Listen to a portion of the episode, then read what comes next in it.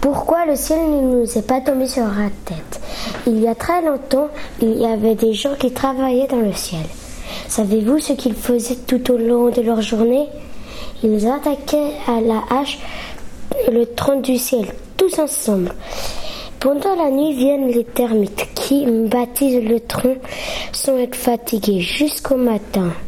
Les gens trouvent infinitablement le tronc complètement remis à neuf, réparé, et tout repart à zéro. Voilà pourquoi le ciel ne nous est pas tombé sur la tête.